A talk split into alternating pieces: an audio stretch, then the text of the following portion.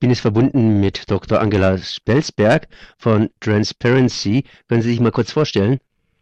Mein Name ist Angela Spelsberg. Ich bin Ärztin und Epidemiologin und seit 2002 Mitglied der Arbeitsgruppe Gesundheitswesen von Transparency International Deutschland. Weshalb ich Sie heute anrufe, es sind Leitlinien oder die Leitlinien Watch, die es in, na sagen wir mal so, in Betrieb gegangen.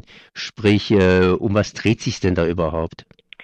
Äh, und wir haben ähm, schon im Mai dieses Jahres eine Unterschriftenaktion äh, bei äh, unseren ärztlichen Kolleginnen und Kollegen gestartet, gemeinsam äh, ausgehend von Neurology First und MEZIS, das ist eine Ärzteorganisation, die eben kritisch ist und MEZIS bedeutet mein Essen zahle ich selbst und Transparency International, äh, um die Ärzte insbesondere aufmerksam zu machen auf das große Feld der Interessenkonflikte, äh, die, ähm, in, bei, dem, bei der Entstehung Entstehung von medizinischen Behandlungsleitlinien äh, klar nachgewiesen sind.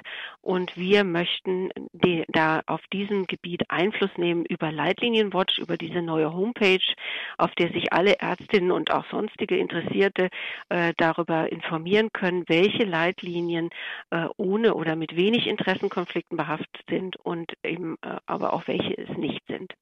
Was heißt denn das konkret? Das heißt, Leitlinien werden erlassen und die Ärzte, die natürlich nicht alles wissen, schauen erstmal nach, wo sie praktisch ansetzen können oder beziehungsweise was sie zum Tun haben oder wo die Richtung ist, ist ja eine Leitlinie und orientieren sich danach.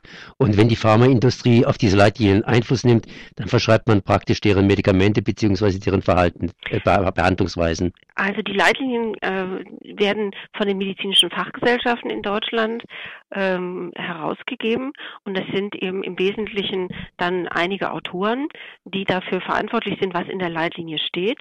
Und äh, wir erheben die Forderung, dass diese Leitlinienautoren eben keine oder allenfalls geringfügige Interessenkonflikte haben dürfen. Interessenkonflikte insofern, dass sie eben nicht, äh, wie, das häufig äh, leider ist, dass sie mit den äh, Produkteherstellern oder mit Medizinprodukteherstellern oder Arzneimittelherstellern eben äh, verbandelt sind durch äh, mannigfaltige Beraterverträge, Vertrags, Vortragshonorare oder äh, industriefinanzierte Studien. Darum geht es uns. Wir wollen eben möglichst äh, solche Interessenkonflikte raushalten äh, aus der Leitlinienentstellung. Deshalb unsere Forderung, mindestens 50 Prozent der Leitlinienautoren dürfen keine oder allenfalls geringfügige Interessenkonflikte haben.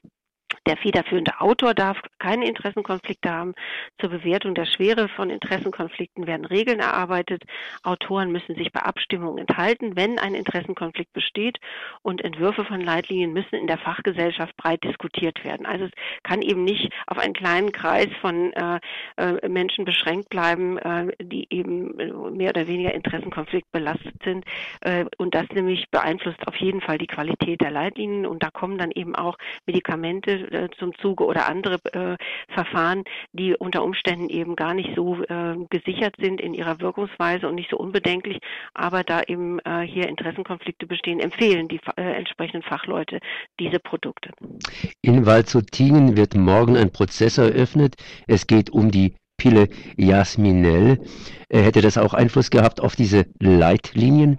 Also wenn äh, diese äh, eben äh, Medikamente zugelassen sind und es findet sich eben eine Fachgesellschaft, äh, die ähm, hierüber Leitlinien erstellt, zum Beispiel welche äh, Verhütungspräparate derzeit am empfehlenswertesten sind oder so etwas, dann könnte es eben sein, dass trotz großer Nebenwirkungen oder Bedenken gegen dieses Präparat eine solche Empfehlung ausgesprochen würde.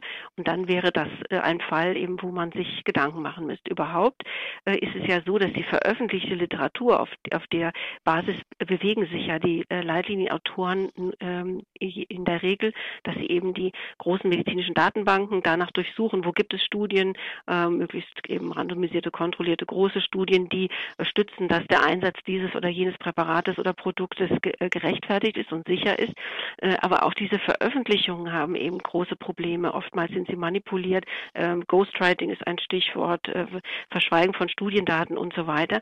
Auch hier äh, wünschen wir uns, dass die Leitlinienautoren künftig darauf achten, dass wenn also eine solche Studie mal entdeckt wurde und, äh, und eben als bedenklich oder nicht korrekt oder manipuliert äh, überführt wurde, dass eben solche Studien auch nicht mehr Grundlage von Leitlinien sein dürfen.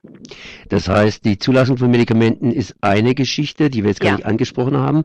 Und das geht, die Leitlinien gehen Praxis in die, in die Praxis.